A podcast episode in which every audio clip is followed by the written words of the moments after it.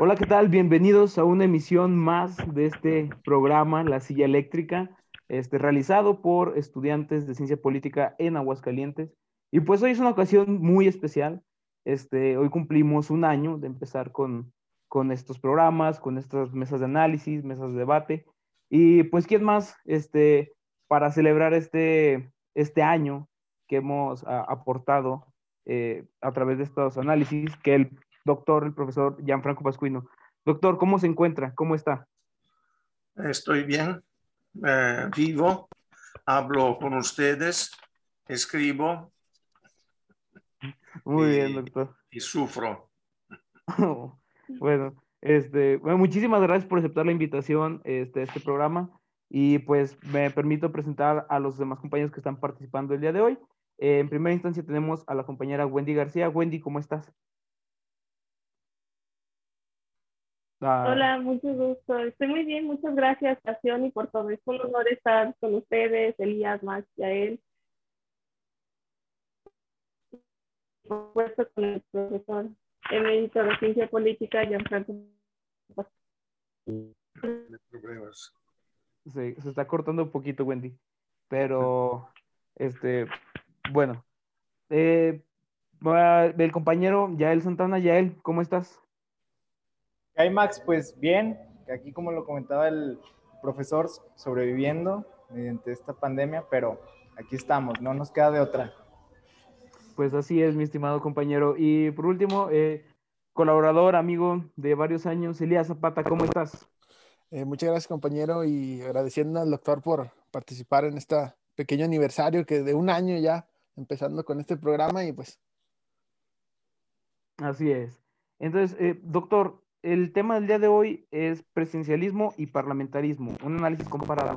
¿Podría usted darnos una pequeña introducción acerca de qué significan estos términos, cómo los entendemos a través de la ciencia política? Sí, eh, agradezco mucho vuestra invitación y voy a hablar 15, eh, más o menos 15, 18 minutos.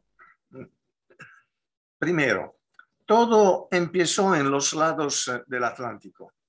En Inglaterra el parlamentarismo, en los Estados Unidos el presidencialismo.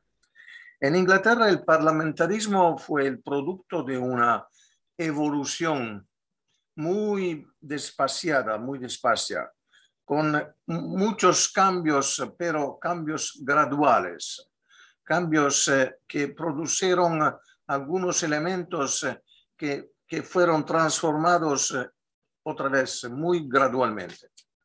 En los Estados Unidos, el, presidencialismo fue el, el, producto de un cambio memorable, es decir, la, la guerra con Inglaterra, y la necesidad de eh, crear un sistema político, un sistema institucional totalmente diferente del, de, de Inglaterra, y totalmente nuevo, entonces con elementos que no existían antes eh, y que los americanos, es decir, los padres constituyentes, eh, eh, producieron a la Convención de Filadelfia. Los dos, parlamentarismo y presidencialismo, son los dos modelos que, fueron, que han sido utilizados desde el momento que otros países han democratizado. En Europa, prácticamente todos los países europeos, todos los sistemas y políticos europeos imitaron al parlamentarismo de Inglaterra. Y eh, sabemos que todas las repúblicas latinoamericanas han imitado al presidencialismo de los Estados Unidos. Entonces, dos modelos, e inmediatamente una expansión en Europa y, no inmediatamente, pero algunos años después en América Latina. Lo que es interesante es que todos los países europeos de la Europa del, del, eh, del oeste eh, han, eh, como puedo decir, conservado el parlamentarismo con una única excepción, es decir, Francia, y todas las, las repúblicas de Latinoamérica han conservado, guardado la, eh, el presidencialismo de los Estados Unidos con muchos, muchas adaptaciones, pero es el presidencialismo. Hay elementos importantes en, los dos eh, eh, modelos de gobierno. Hay diferentes diferencias muy claras. en el presidencialismo, el presidente y el Congreso son elegidos de manera separada. El presidente tiene cuatro años de gobierno, el Congreso dos años, la Cámara de los Representantes y seis años los senadores. Pero lo que es importante es la elección separada, no, no simultánea, no contemporánea.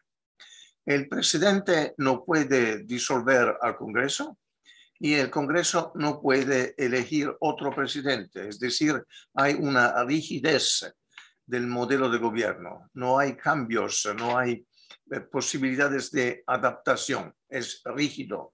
Eso es, eh, vamos a ver después. El presidente es elegido eh, en todas las repúblicas presidenciales. El presidente es elegido para los electores. En los Estados Unidos el sistema es un poco más complicado porque hay grandes electores, los electores de los estados.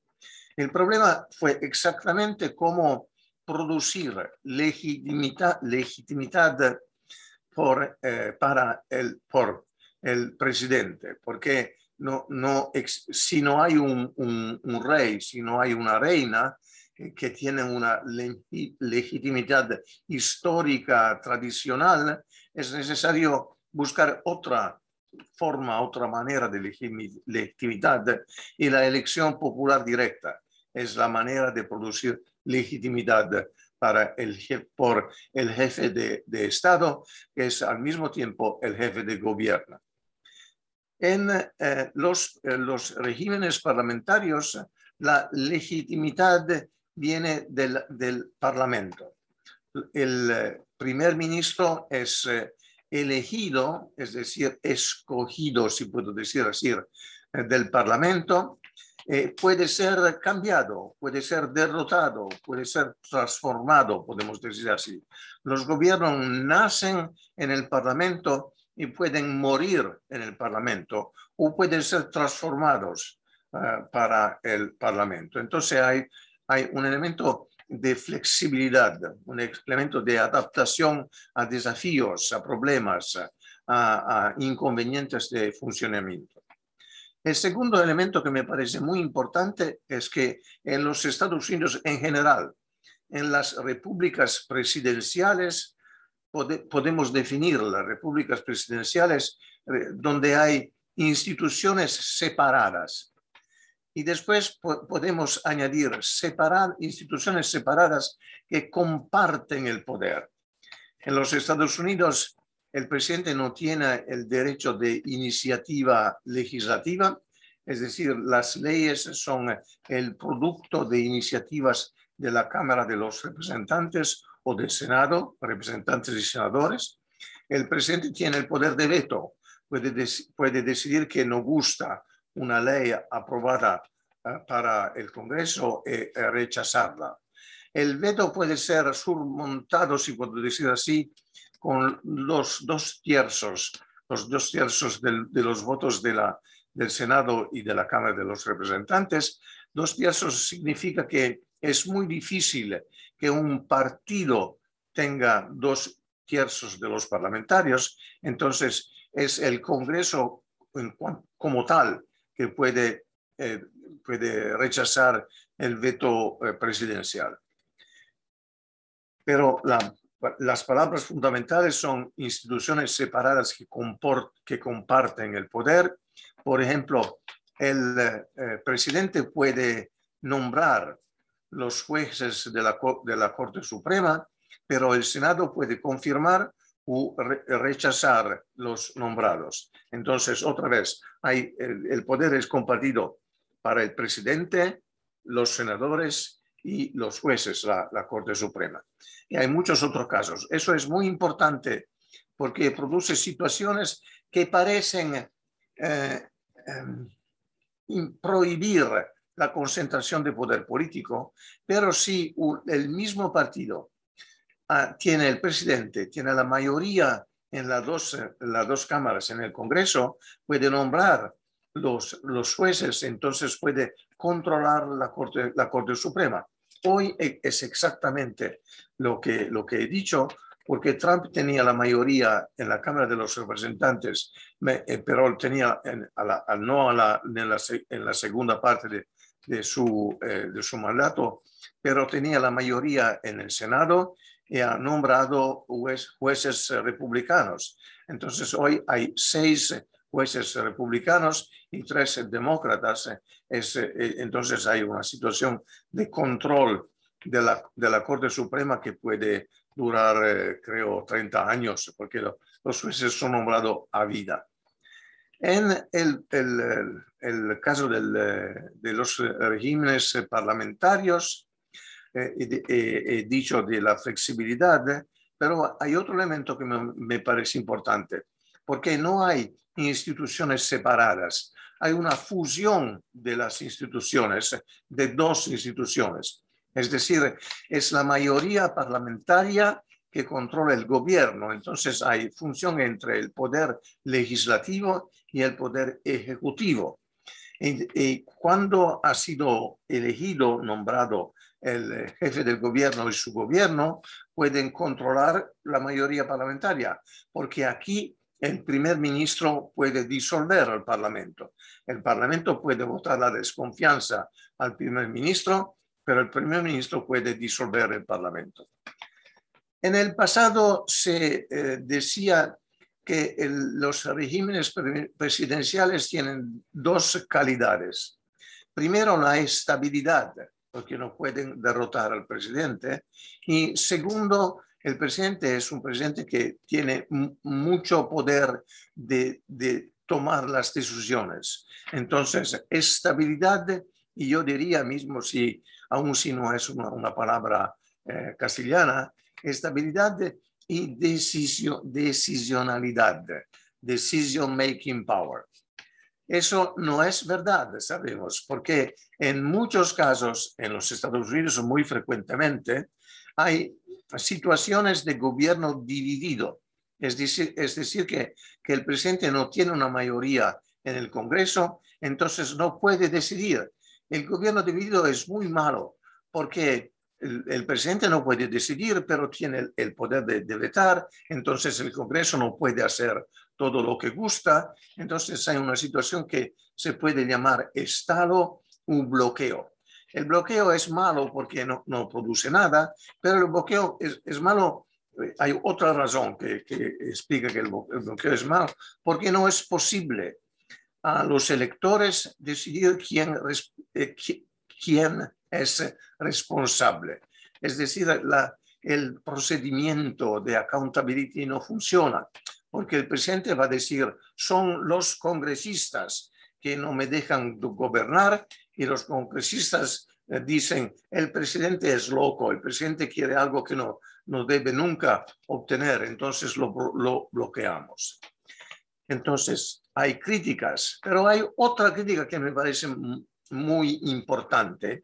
Es una crítica recién escrita eh, para Juan Linza un grande politólogo español, eh, que eh, ha, ha, dicho que el problema con las repúblicas presidenciales es que lo, los outsiders pueden ganar la presidencia. Los outsiders que no tienen ninguna experiencia política, ninguna biografía política, ninguna capacidad política, pero tienen dinero y tienen visibilidad y pueden ganar la presidencia.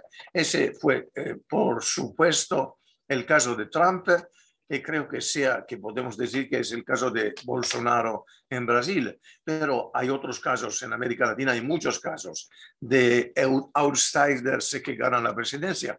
Brasil nos ofrece otros casos, por ejemplo, por ejemplo Fernando Color de Mello en los años, en los años 80.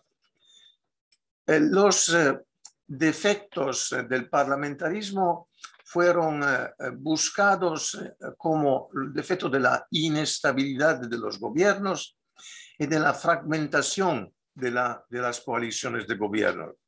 La mayoría de los gobiernos de Europa Occidental son gobiernos de coalición. Entonces hay dos, tres, cuatro partidos. Entonces hay conflictos, hay conflictos, hay tensiones, hay problemas cuando es necesario tomar decisiones. Eso es verdad. Pero la inestabilidad no existe prácticamente más. El caso de inestabilidad es el caso de Italia hoy y ayer también. Pero la mayoría de los gobiernos de coalición en Europa Occidental son bastante estables. Italia es una excepción. España ha, logrado ser una excepción, llegado a ser una excepción en, eh, en los años eh, eh, dos, tres, cuatro años atrás, pero hoy hay bastante estabilidad. España tiene un problema con los partidos políticos. Pero lo que podemos decir es que el primer ministro tiene habitualmente tiene experiencia política, tiene una biografía política, es el jefe de un partido. En general, es el jefe del partido más grande de la coalición. En, lo que pertenece a la estabilidad de, los gobiernos, los alemanes han eh, eh, buscado un pequeño mecanismo que produce estabilidad. Es un elemento, no podría decir que es el elemento central de la estabilidad de, los cancilleres en Alemania. Es decir, el voto de, de desconfianza constructivo. Pueden derrotar primero, el canciller es elegido directamente en el Bundestag, con la mayoría absoluta. Puede ser derrotado con una mayoría absoluta, que puede ser su mayoría que lo, que lo deja u otra mayoría absoluta, pero no, no pierde el poder si no hay inmediatamente, es decir, dentro de 48 horas, otra mayoría absoluta y otro candidato canciller. E, eso es un elemento que ¿cómo puedo decir? Un elemento de, de, deterrencia, se puede decir así. Es decir, que si ustedes no tienen otra mayoría, no pueden crear inestabilidad. Entonces, si derrotan un jefe de gobierno, pero saben cómo elegir otro jefe, no hay inestabilidad. 48 horas son un, un tiempo técnico, yo diría. Es una grande innovación institucional. Y los españoles, en verdad, han imitado la, eh, esa innovación institucional eh, con algunos pequeños cambios. Eh, el voto de desconfianza constructivo ha sido utilizado completamente en su totalidad una vez solamente, es decir, en el 1982, cuando los demócratas, los demócratas cristianos y los liberales derrotaron al canciller socialdemócrata Helmut Schmidt y lo sustituyeron con Helmut Kohl. Helmut Kohl tiene el, récord, el, el, tiempo más eh, largo en su cargo, es decir, 16 años. Y en general, los alemanes tienen otro récord, es decir, el menor número de jefes de gobierno desde 1949 hasta hoy, la canciller Merkel es, eh, eh, puede, ¿cómo puedo decir? Puede obtener un nuevo récord porque son algunos meses o algunas semanas de diferencia con Kohl. la canciller Merkel fue elegida la primera vez en el 2005. Entonces, si debemos elegir, escoger entre parlamentarismo y presidencialismo, la, respuesta es que no sabemos exactamente lo que debemos. Sabemos que el presidencialismo tiene problemas. Hay algunos problemas en los parlamentarismos también, pero parecen menores, de menor importancia. Y en general los problemas de, de los regímenes parlamentarios no son problemas institucionales, sino son problemas políticos. Es decir, si los partidos son bien organizados, son, son eh, de, número limitado, pueden producir gobiernos estables y que deciden. Cuando hay un multipartidismo extremo hay problemas, eh, pero hay problemas no solamente en los regímenes parlamentarios, sino en los regímenes presidenciales también, como por, ejemplo en Argentina, como fue el caso de Brasil muchas veces, como, como es el caso de otra pequeña república presidenciales en América Latina. Eso es lo que puedo, puedo decir y espero a, vuestras eh, preguntas. Muchísimas gracias, profesor. Y pues abrimos este bloque de preguntas. Que comenzamos con la compañera Wendy. Compañera Wendy, ¿alguna pregunta que tengas acerca de, esta, de este tema, de esta explicación que acaba de dar eh, el doctor?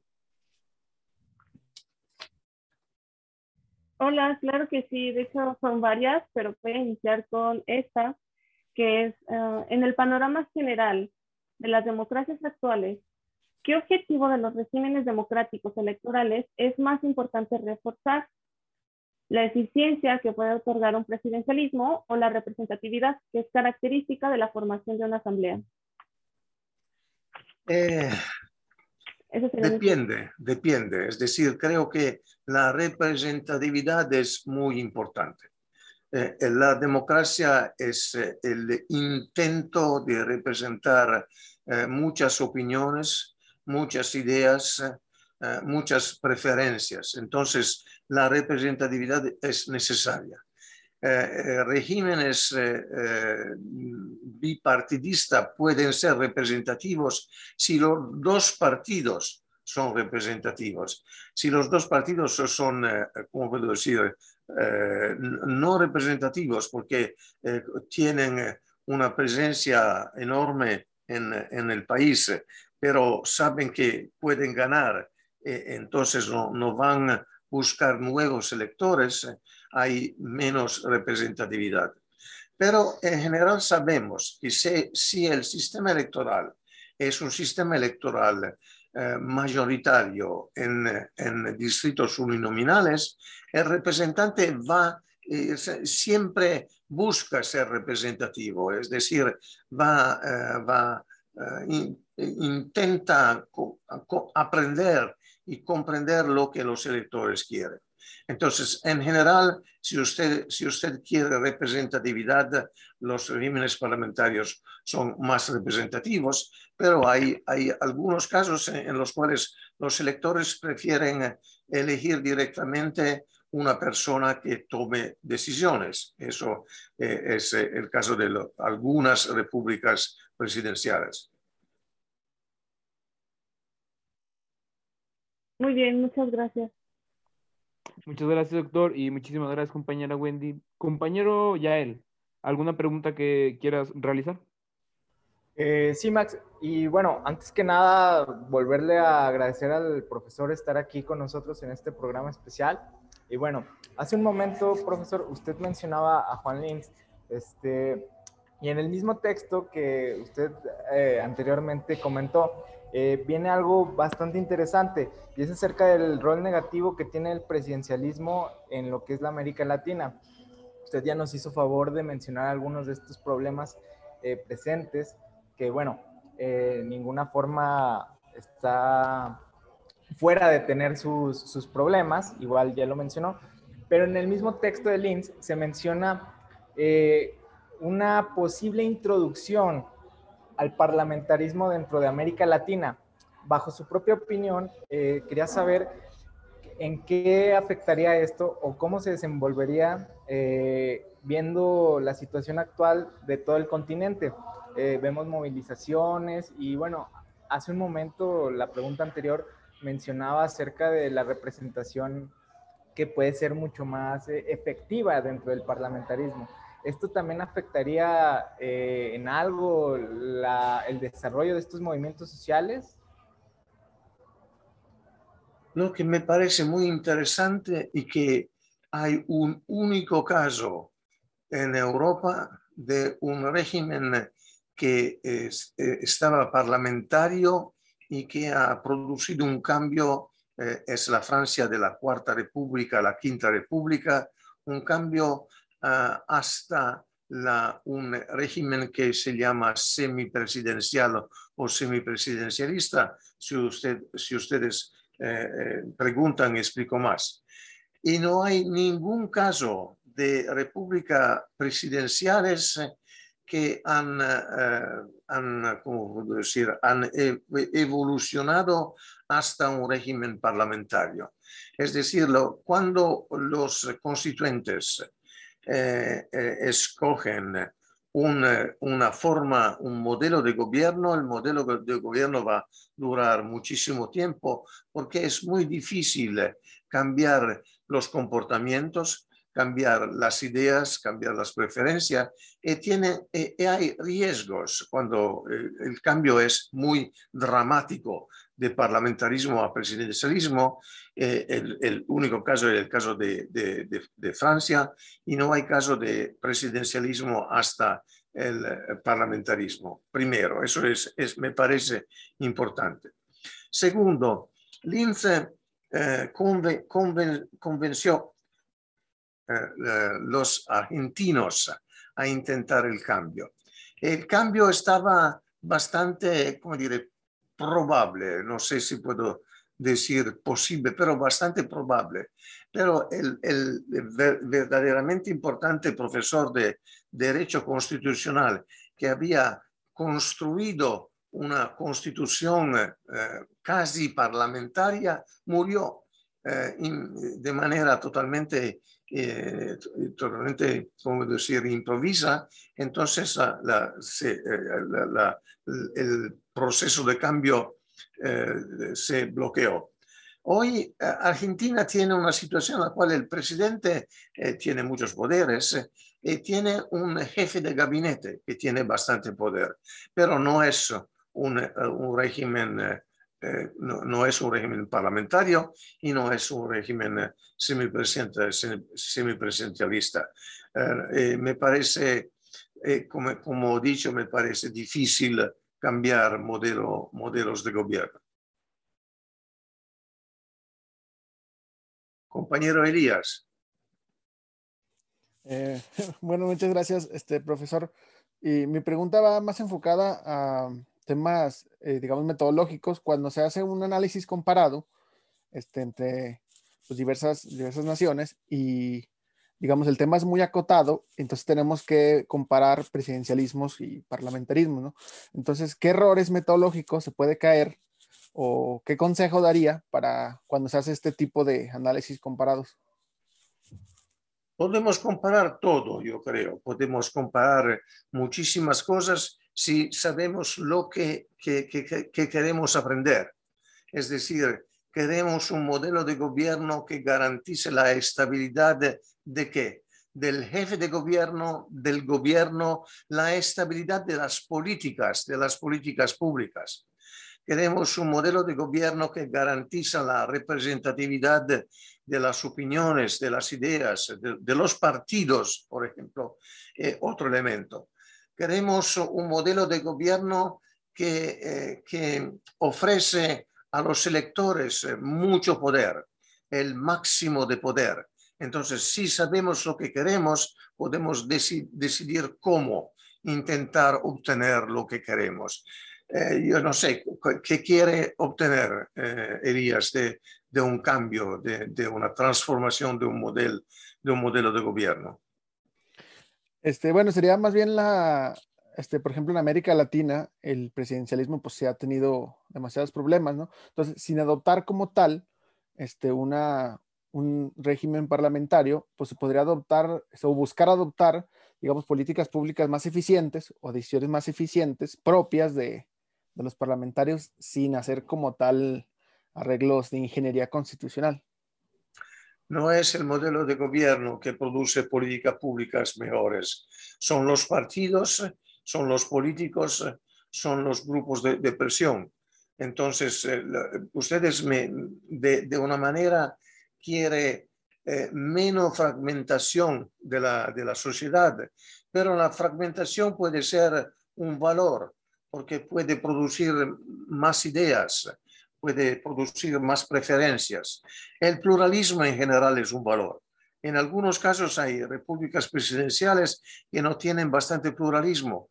Los, parlamentarismos tienen eh, bastante parlamentarismo, eh, bastante eh, pluralismo, pero hay situaciones en las cuales el pluralismo es controlado, es limitado para el poder político, para el poder e-, ejecutivo.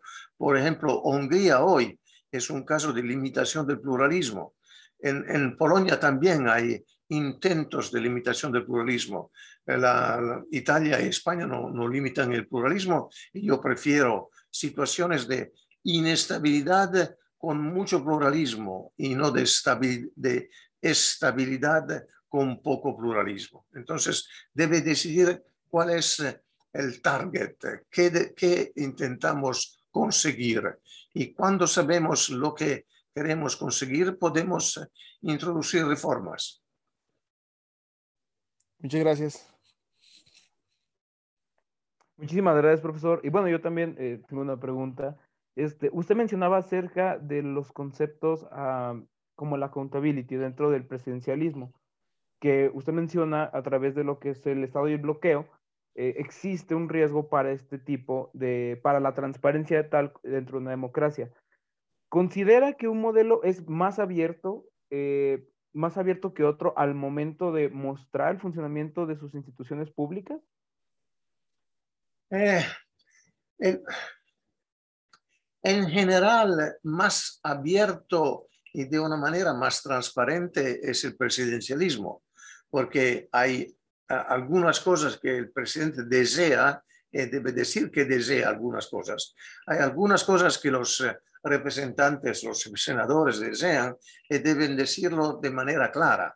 Entonces, eh, la, la opinión pública ve exactamente quiénes quieren algunas cosas y quiénes, y quiénes son a la oposición. Eh, eh, pero hay eh, negociaciones también en, los presidencialismos, lo sabemos. Pero en general es, yo creo que se puede decir, un poco más posibles, más posible comprender lo que ocurre. Hay, hay modelos de gobierno parlamentario en, en los cuales hay muchísimas negociaciones, hay muchos actores, hay, muchos escambios, si puedo decir así, que no son totalmente transparentes. Entonces, puede, eh, si ustedes quieren, quieren la transparencia, los regímenes presidenciales pueden ser un poco más transparentes. Pero todo eso no es solamente un problema de instituciones, de parlamentos, congresos, eh, presidente, primer ministro, coaliciones de gobierno. Eso es el producto también de la existencia de más media, de, eh, diarios, de periodistas, de televisiones, de periodistas que investigan, que intentan eh, obtener informaciones y que saben trabajar de manera, yo creo que puedo decir, de manera totalmente democrática. Entonces hay una variable eh, interveniente importante que son los eh, que, eh, que, ¿cómo puedo decir? que explican la política, los periodistas y puede ser también los editorialistas.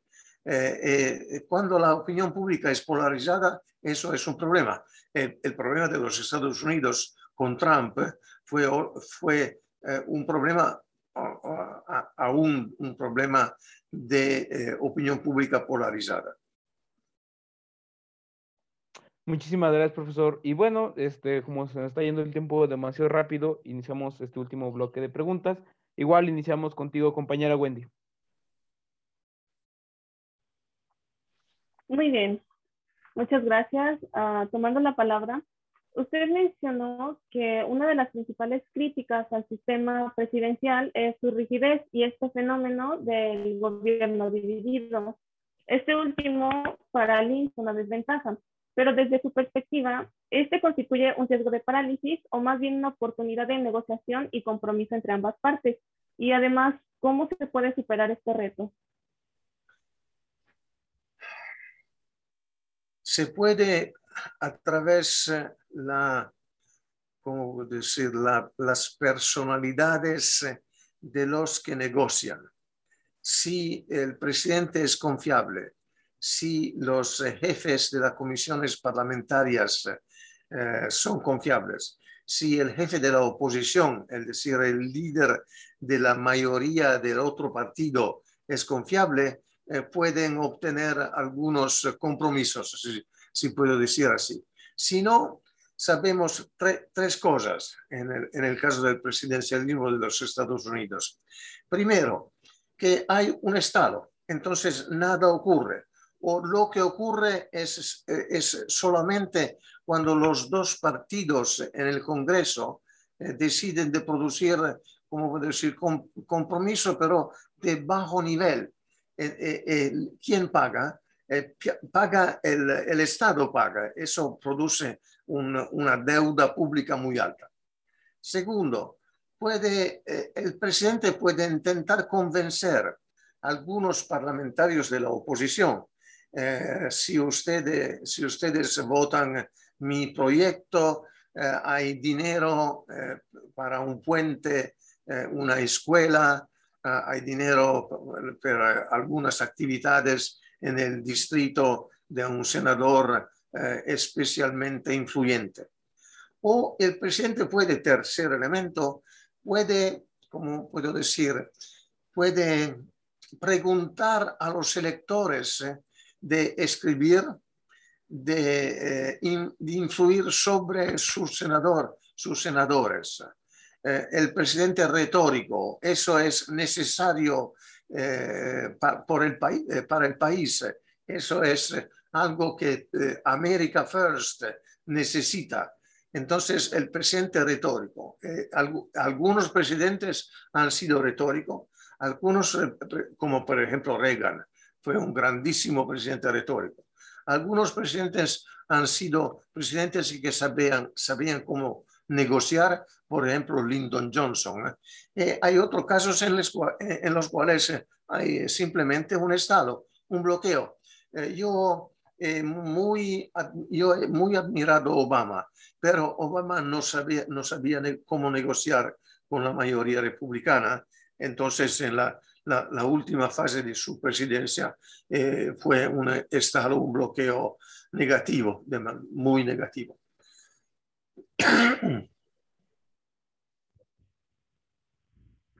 Sí, muy bien, entiendo.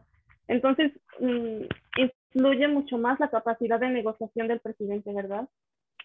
No, no, no he comprendido. Ah, no, que entiendo sobre la personalidad de negociación y la capacidad de ambas partes y sobre todo del presidente en este caso. Hay, casos, sí, hay casos en los cuales los senadores también tienen ambiciones más o menos legítimas. Si un senador no, no, no quiere ser eh, reelegido, puede votar con el, con, el, con el, presidente. Si el senador quiere ser reelegido, eh, debe escuchar lo, lo, que sus electores dicen y después vota como lo, los electores quieren. Lo que es imposible eh, por los electores es decidir quién tiene, tiene razón. Eso produce, produce consecuencias. Es decir, el elector gusta al presidente y vota al presidente y al mismo tiempo vota al, al senador, que puede ser de un partido diferente, eh, porque conoce, conoce al senador. Entonces va a preservar el gobierno dividido porque no sabe cómo atribuir responsabilidades. Ok, muchas gracias. Muchísimas gracias, doctor. Y pues proseguimos contigo, compañero Yael. Sí, gracias, Max. Eh, profesor, eh, un poco de la mano de la pregunta anterior, ¿considera usted que el actor político dentro de, dentro del parlamentarismo o el presidencialismo define mucho cómo éste se desenvuelve o cómo éste se desarrolla, eh, porque ya nos, usted eh, nos explicaba un poco el caso de, Donald Trump y varios presidentes eh, estadounidenses. Este, entonces podemos hablar de que de cierta manera el actor político resulta ser el núcleo de, del desarrollo de, alguna de estas formas? Los actores políticos en los Estados Unidos han cambiado mucho porque la sociedad de, los Estados Unidos ha cambiado mucho. Eh, eh, puedo decir, en los, años 50, 60 y 70, la mayoría de los, la grande mayoría de los electores estaban blancos, hombre, hombres eh, blancos, hombres protestantes, eh, hombres eh, bastante conservadores. Hoy la situación es muy diferente. Los hombres blancos no son, no son nunca, nunca más la, mayoría. Es necesario construir coaliciones. Sabemos que los los, eh, la, mayor, la, minoría eh, de, color eh, es pequeña, pero es compacta, vota a los demócratas. Entonces, cuando votan, porque el problema es, deben ser registrados para votar. Cuando votan, si pueden votar, porque los republicanos intentan suprimir los votos. Cuando votan y pueden votar, votan a los eh, candidatos demócratas.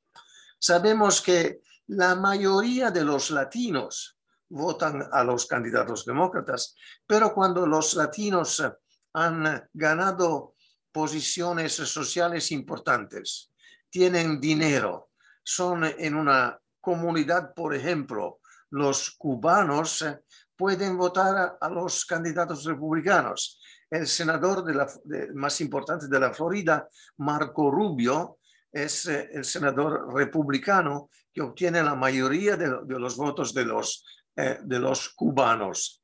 Pero los otros latinoamericanos, por ejemplo, en Texas, los latinoamericanos votan a los candidatos demócratas. Sabemos que los judíos ah, hasta, creo, se puede decir, hasta 10, 20 eh, años votaron con grande mayoría los candidatos demócratas. Hoy hay, hay, cambios porque los demócratas no apoyan totalmente la posición del gobierno de Israel. Entonces algunos judíos votan a los republicanos que son eh, pro Netanyahu. Eh, los asiáticos son la, mayor, minoría menor, si puedo decir así, pero hay una pequeña minoría, mayoría que vota a los demócratas. Pero el problema es cómo construir una coalición electoral y cómo convencer eh, los electores de, de, las diferentes minorías, eh, minorities, ir a votar. Eso es el problema de los demócratas. Eh, mi, yo diría que hay una mayoría natural a favor de los demócratas, pero si la mayoría no es, no es organizada, eh, pierden las elecciones. han perdido muchísimas elecciones presidenciales. he contestado, ya le he contestado. Eh, sí, profe. Bueno, profesor, una disculpa. No, no, profe, este, profe, bien, es bien, profe. Eh, entonces vemos que es un mm, conjunto de factores, por así decirlo, los cuales influyen, siendo el principal la misma sociedad. Entonces, este, podemos ver que, bueno, en la actualidad eh, creo que ha habido una gran movilización social, eh, tanto en la parte europea como, como en este lado del charco, como, como dicen. Este, entonces, podemos ver que eh, estos cambios, estos movimientos, estas también llamadas revoluciones silenciosas, afectan realmente al, al sistema, ¿no? Entonces, es lo que, lo que lo moldea, por así decirlo. Sí, pero no es una revolución silenciosa. Son muy, ¿cómo puedo decir? Muy eh, ruidoso. ¿Puedo decir ruidoso? son muy ruidosos, asaltan el, Capitol Hill eh, y utilizan las armas, matan, no, existe una, eh, revolución silenciosa, es una revolución peligrosa y muy ruidosa, es una revolución con elementos subversivos, puedo decir así, entonces es, es algo de peligroso. ¿eh? Eh, son los republicanos, no son, no son los latinos, no son los hombres eh, de, de color, no son los asiáticos, son los republicanos, los hombres blancos, protestantes de clase medio-baja, yo diría, ¿ok? Eso es muy importante. Segundo, hay, la fragmentación es en los Estados Unidos la fragmentación es mayor que en, cualquier otra parte del mundo, porque los Estados Unidos es un país de migrantes. Entonces hay siempre nuevos ciudadanos, hay siempre nuevos actores en la escena política, en la escena social, eh, eh, podemos decir en la escena cultural también, mismo si, aún si sabemos que la, la, mayoría de los actores, los verdaderos actores de Hollywood, son eh, favorables a los demócratas. Muchas gracias, profesor. Muchísimas gracias, profesor. Y continuamos con la pregunta del compañero Elías. Eh, profesor, mi pregunta es parecida a la del compañero Vladimir, pero ahora enfocado en regímenes parlamentarios, ¿no? Este, eh, con las llegadas de grandes migraciones este, en los últimos años este, a Europa por parte de, de, África y también este, cómo se ha configurado, digamos, este, los líderes políticos, ¿no? O sea, ahora se tienen ya este, grandes figuras como, bueno, no grandes, pero figuras, como Boris Johnson, ¿no? Por ejemplo, o este, la, la, la, canciller alemana que ya, ya, iba a dejar el cargo, pero, pero que tienen cierta influencia, ¿no? Estos actores políticos que tienen este, cierta influencia en el panorama europeo. ¿Cómo, ¿Cómo, se ha configurado esto y cómo se han adaptado a los regímenes parlamentarios? Eh, no, lo, en uh, Inglaterra, en Gran Bretaña, la mayoría de los uh, inmigrantes, si puedo decir así, conocen el, la, el, el idioma inglés porque eh, vienen de los eh, países eh, que fueron colonias de Inglaterra, Bangladesh, Pakistán, India, Kenia, hablan inglés, entonces no tienen ningún problema de integración desde el punto de vista del idioma. En, en, muchos casos son inmigrantes importantes por la economía de, de Inglaterra. Si los si los, eh, ¿cómo puedo decir? Sanitarios, se dice sanitarios, si los que trabajan en los hospitales eh, eh, no deciden de no, no, trabajar más, la mayoría de ellos son, son migrantes. Entonces, son totalmente necesarios al sistema económico y sanitario de, de, Inglaterra. El problema es que no, no han, con algunas excepciones, no, no, no, participan muy activamente a la política de Inglaterra, pero no, no debemos, no debemos eh, olvidar que, por ejemplo, el, eh, el, eh, un momento, eh, el alcalde de, de, Londres es un, creo, un pakistano, como y hay en el Partido Laborista hay muchos muchos elementos de, de, de, la minoría de los inmigrantes. En Alemania parece que la integración de los inmigrantes, en, en especial manera de los inmigrantes de Turquía, ha sido excelente, excelente. Los, puede ser que los eh, alemanes tienen algunos, uh, algunos problemas del pasado y hoy intentan ser eh, absolutamente no racista. Creo que el, el retrato más interesante es, es siempre mirar la foto de la selección de fútbol alemana. 11, 11, 15, 20 eh, jugadores, 7, 8 que no son alemanes, son alemanes, pero no, no, no, son turcos, son serbios, son poloneses, dice así, eh, son eh, eh, elementos de, de, de, la minoría. Eso, el, es, es, el deporte es un poderoso instrumento de integración social e integración política en Alemania y, y en algunos casos también, pero eh, en algunos casos no, eso no funciona bastante bien. Eh, eh, Francia, Francia tiene una selección de fútbol que es totalmente integrada, pero eh, hay tensiones interraciales muy visibles.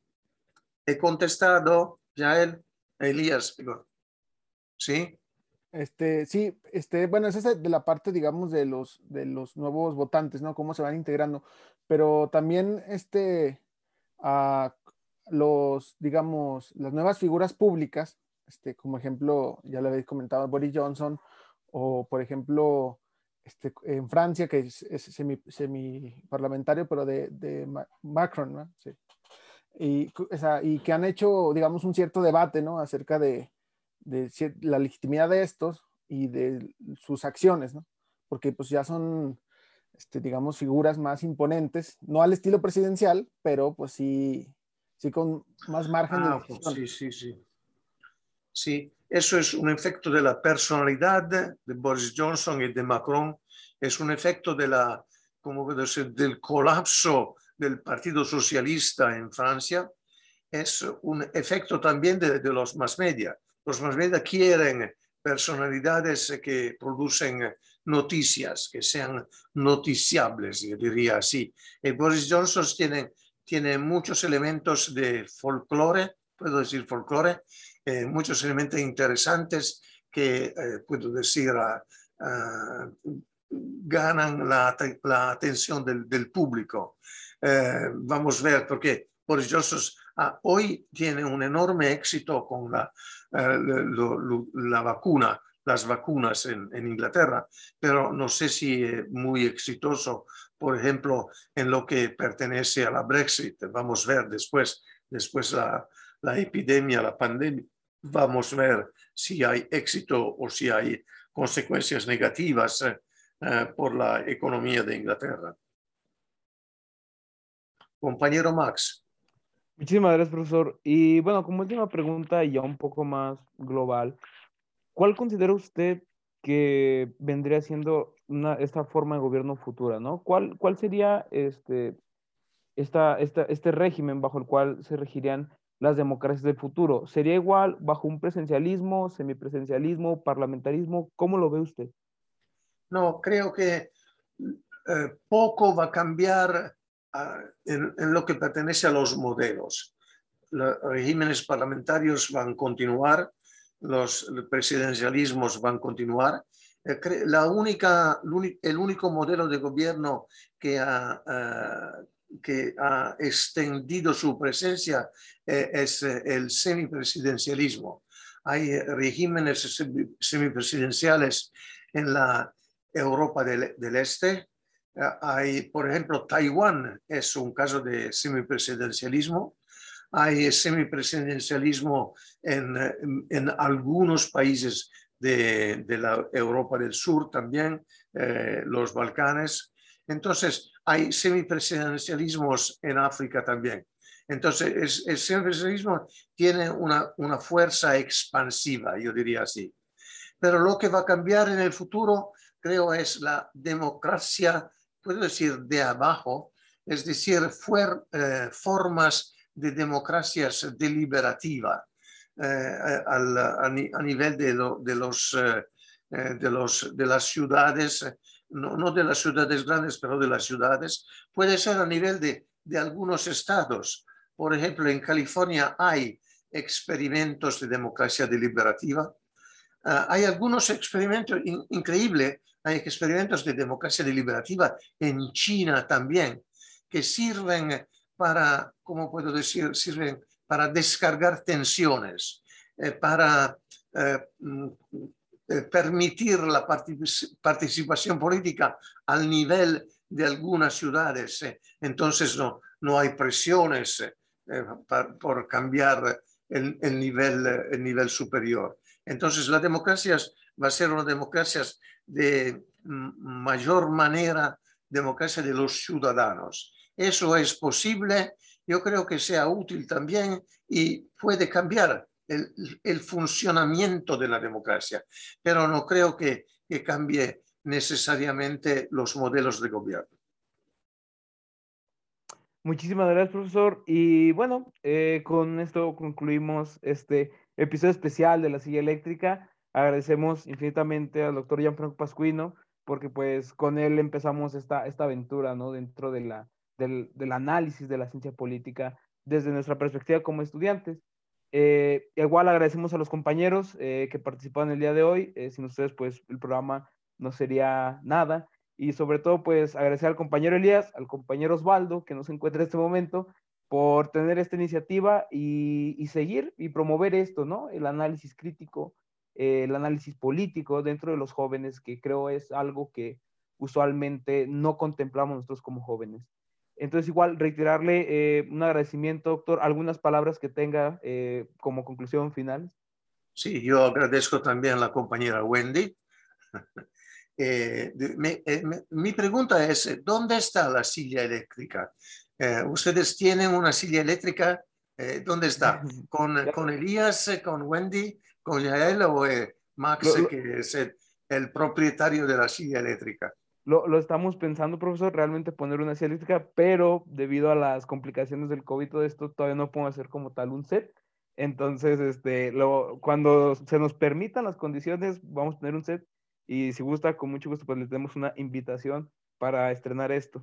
Igual, si quiere, eh, podemos realizar esta dinámica de la silla eléctrica, que en esta ocasión, pues, ¿qué les parece si llevamos a la silla eléctrica a alguno de estos dos sistemas? Eh, ¿Al presidencialismo o al parlamentarismo? ¿A cuál quisieran llevar ustedes a la silla eléctrica? Ok, otra vez con muchos ejemplos, cómo funciona el presidencialismo, por ejemplo, en México, cómo funciona el parlamentarismo, por ejemplo, en Dinamarca, que parece ser la más eh, democrática nación del mundo. ¿Usted, Max, es en eh, Ciudad de México en ese momento? Estamos en Aguascalientes, eh, doctor. Ah, en Agua, todos, todos. Todos, ah, sí. Ah, ok. Ok, entonces.